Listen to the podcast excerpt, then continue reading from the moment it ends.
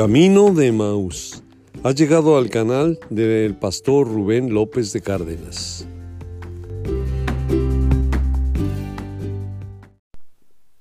Destruyendo el pecado. Décima parte. Aquí estamos, hermanos, hermanas, nuevamente, preparándonos para recibir de la palabra de Dios su consejo, su consuelo. Eh, seguimos con el análisis de lo que tenemos que hacer para destruir el pecado. Mm, el pecado resultó ser como en los efectos que hace sobre los seres humanos, como sucedió con el diluvio. A todos los seres que poblaban la tierra los afectó el diluvio, excepto a los ocho que estaban en el arca, pero de ahí en fuera absolutamente a todos incluyendo a las criaturas que no eran seres humanos y incluyendo a la tierra misma. Es altamente corrosivo, es altamente peligroso, es dañino por donde quieras que lo veamos, pero el hombre como que nos hemos acostumbrado a vivir con él. Y si fuera eh, una pandemia, porque así fuera, eh, pues estaríamos buscando cómo taparnos con las mascarillas para evitar pecar, ponernos la vacuna, pero contra el pecado, ¿qué es lo que hacemos? Y dejen de eso, ¿qué hacemos efectivamente? Cuando vemos a la gente que ha sido víctima del pecado, víctima de un vicio, es donde notamos más los efectos, ¿verdad? Podemos ver ahora ahí en, en la website hay fotografías de artistas que se veían jóvenes, hermosos, hermosas, y que cayeron en las garras del vicio y ahora están chimuelos, sin pelo, arrastrándose en la vida.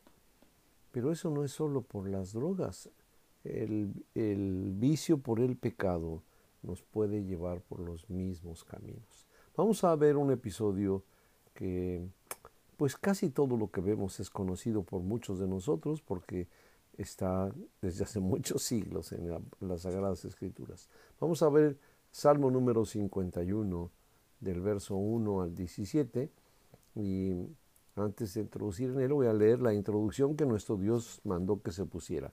Al músico principal, Salmo de David, cuando después que se llegó a Betsebe, vino a él Natán, el profeta.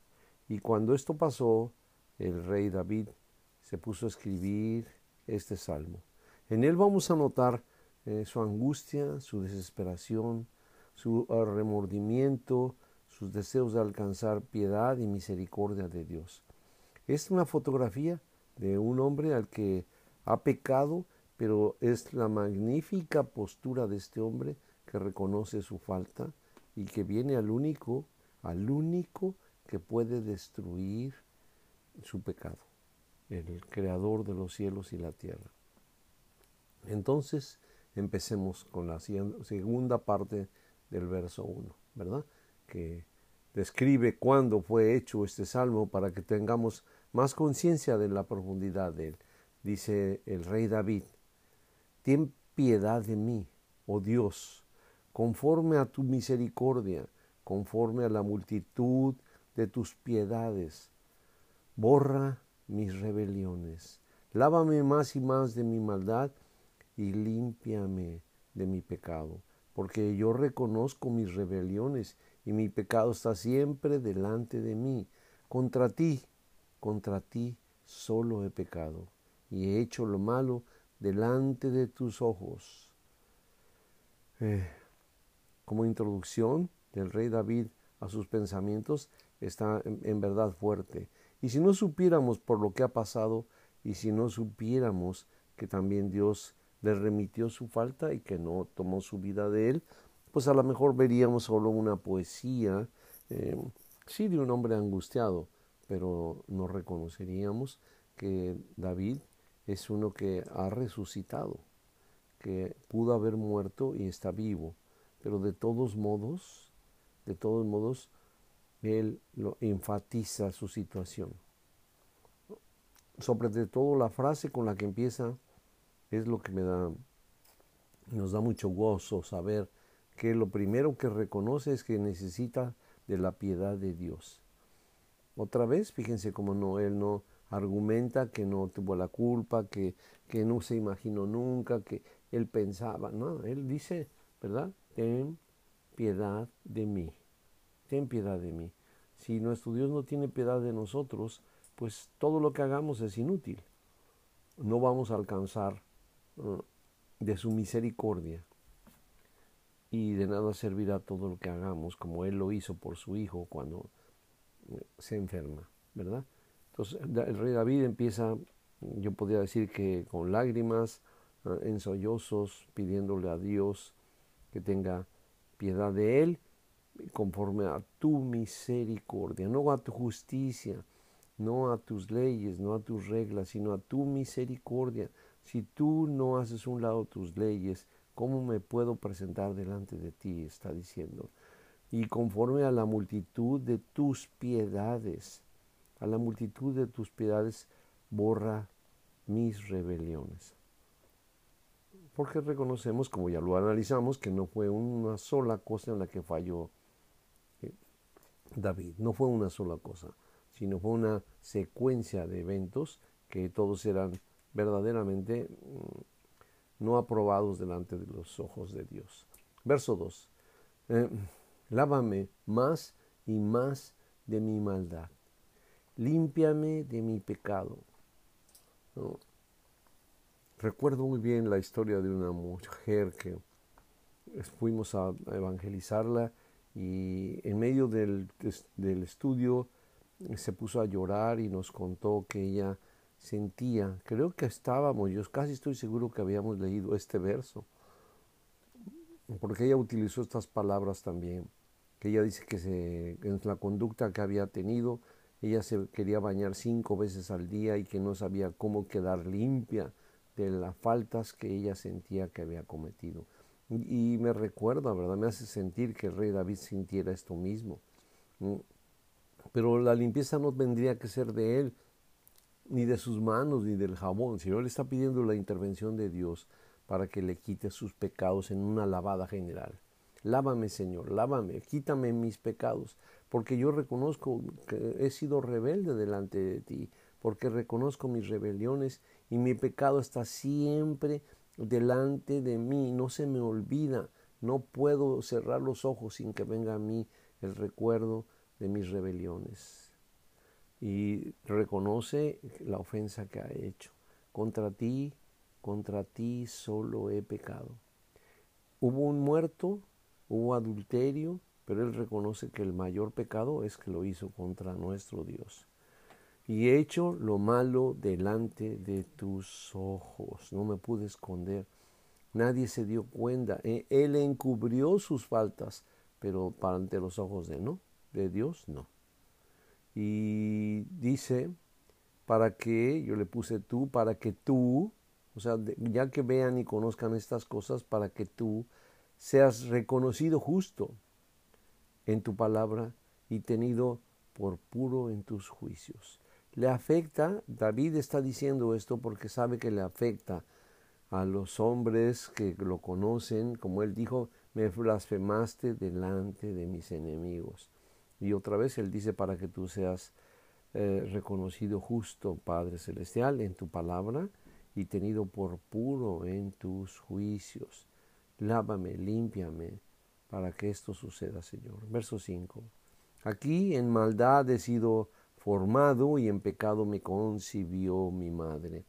Mm, podríamos conocer muchas explicaciones al, respecto de este verso, pero yo considero, y él fue padre, y vienen problemas muy serios en su casa y pareciera ser que él comprende que heredamos nuestros errores, nuestras rebeliones, nuestros pecados, pues dejamos la puerta abierta para que nuestros hijos hagan lo mismo. Entonces él reconoce que dice que por, no está diciendo que su mamá es una pecadora, pero em, que en maldad fue formado, se formó en la maldad y nuestros hijos se formaron en la santidad. En pecados me concibió mi madre. no está ah, poniéndole el dedo a que su madre es una pecadora, sino la secuencia que estamos trayendo de, de padres a hijos, a nietos. Verso 6. Aquí tú amas la verdad en lo íntimo y en lo secreto me has hecho comprender sabiduría. Él comprende todas estas cosas, está claro. Verso 7, purifícame con hisopo y seré limpio. Lávame y seré más blanco que la nieve. Eh, el hisopo es una planta. Nosotros hoy lo confundimos con los Q-tips o esas varitas que tienen algodón en las puntas. Pero el hisopo era una planta que se usaba para purificar, para limpiar a lo impuro. Entonces nuestro, nuestro Dios usó, puso como requisito el hisopo para las purificaciones. Él lo está haciendo así. Él no quiere una limpieza por suciedad, sino una limpieza por purificación. Purifícame con hisopo y seré limpio. Lávame y seré más blanco que la nieve, le pide a nuestro Dios. Verso 8.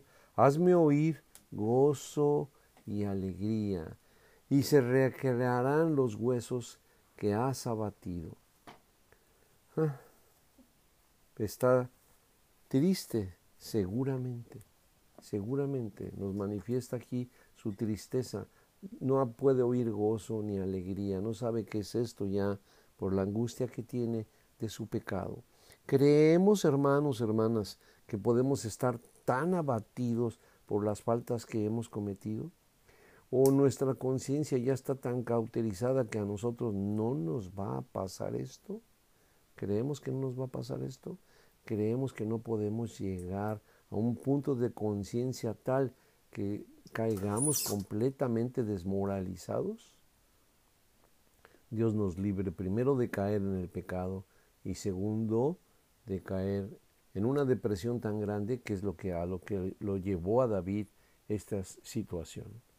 Y dice el verso 9, esconde tu rostro de mi pecado y borra todas mis maldades. Ya no puede quitarlo de delante de Dios, pero sí puede hacer que Dios cambie su mirada para otro lado. Es lo que le está suplicando. Verso 10. Crea en mí, crea en mí oh Dios, un corazón limpio y renueva un espíritu recto dentro de mí. Es una confesión. Crea en mí, oh Dios, un corazón limpio. ¿Qué siente David? ¿Qué clase de corazón siente él que tiene?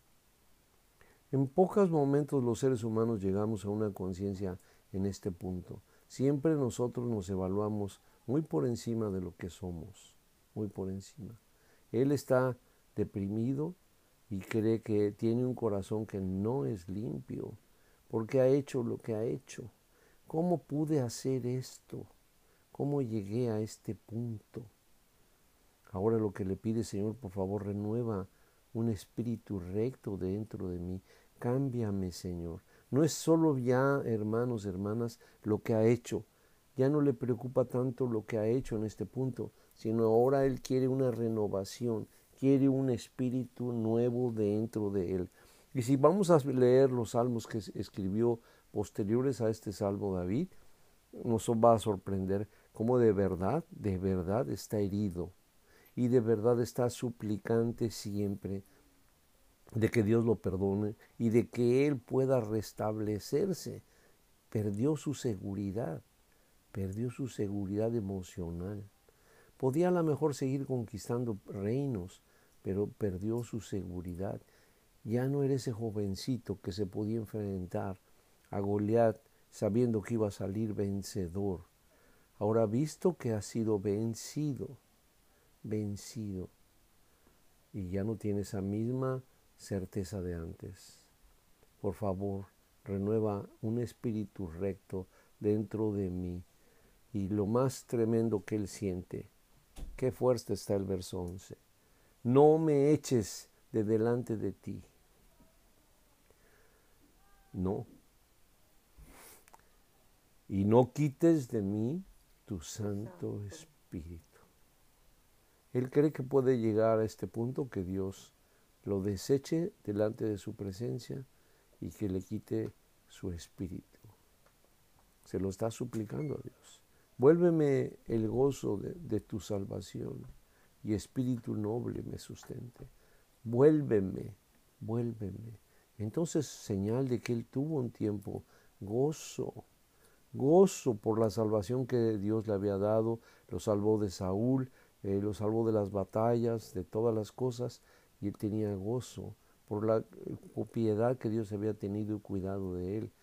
Pero ahora dice, devuélvemelo, Señor, devuélveme ese gozo que perdí, ese día con esa mujer, con ese asesinato, lo perdí. Y dame un espíritu noble para que me sustente, para que me sustente. Verso 13. Entonces, dice, entonces, es muy importante esto, entonces enseñaré a los transgresores tus caminos y los pecadores se convertirán a ti. Voy a ser un pregonero. Yo tuve cáncer y ahora la gente se acerca y me pregunta qué pasó, qué hice, que cómo lo logré, que cómo... Ahora puedo ayudar a las gentes porque ya pasé por ahí. David está pensando esto, que si tú me ayudas, si tú me das nuevamente de tu espíritu, si me das el gozo, entonces enseñaré a los que han hecho las mismas cosas o cosas malas en contra tuya, les voy a enseñar tu camino y voy a convertir a los pecadores, a convertir, los voy a hacer que regresen a tus brazos, Señor. Líbrame de homicidios.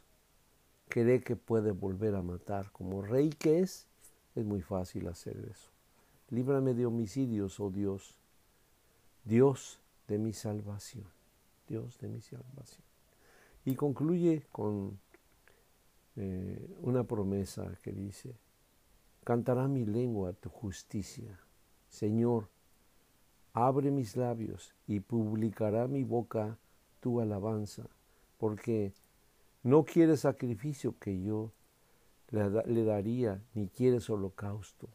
Los sacrificios de Dios son el espíritu quebrantado, ¿sabe lo que está diciendo? Y el corazón triste, contrito y humillado, no despreciarás tú, oh Dios.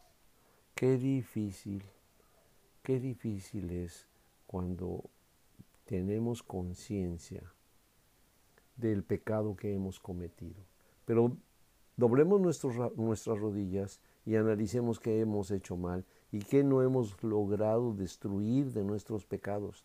Porque esto que está, este corazón contrito, este corazón humillado de David, no va a ser, no se va a poder repetir cuando estemos frente al tribunal de justicia de Dios y seamos confrontados por las cosas que hicimos, las cuales no trajimos a su presencia para ser perdonadas.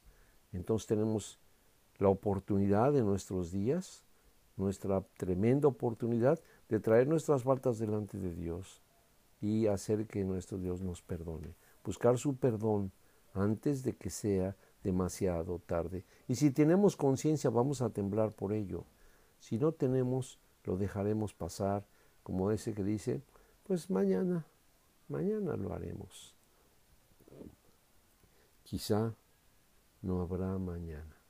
Voy a leer del Salmo 86, solamente cuatro versos por el tiempo que tenemos. No los explicaré, se los dejaré a su corazón y usted podrá comprender que David ha entendido esto. Porque tú eres grande, Salmo 86, verso 10 al 13. Porque tú eres grande y hacedor de maravillas.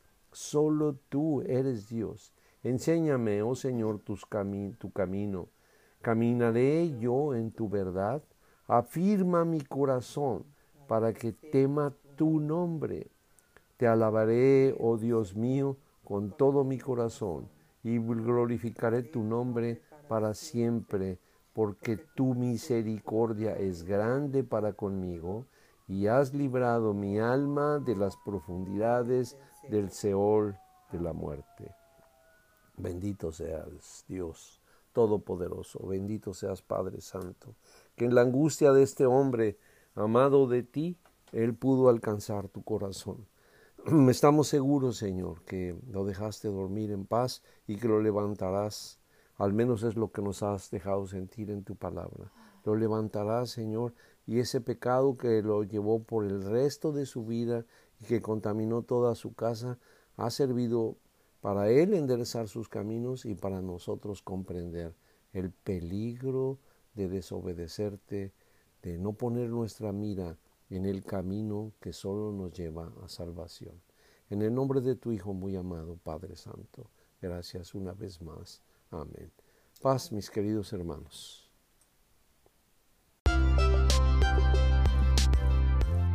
Pues bien, hasta aquí hemos llegado. Espero haya sido edificante para todos ustedes. Los esperamos en la siguiente emisión. El Señor sea con ustedes.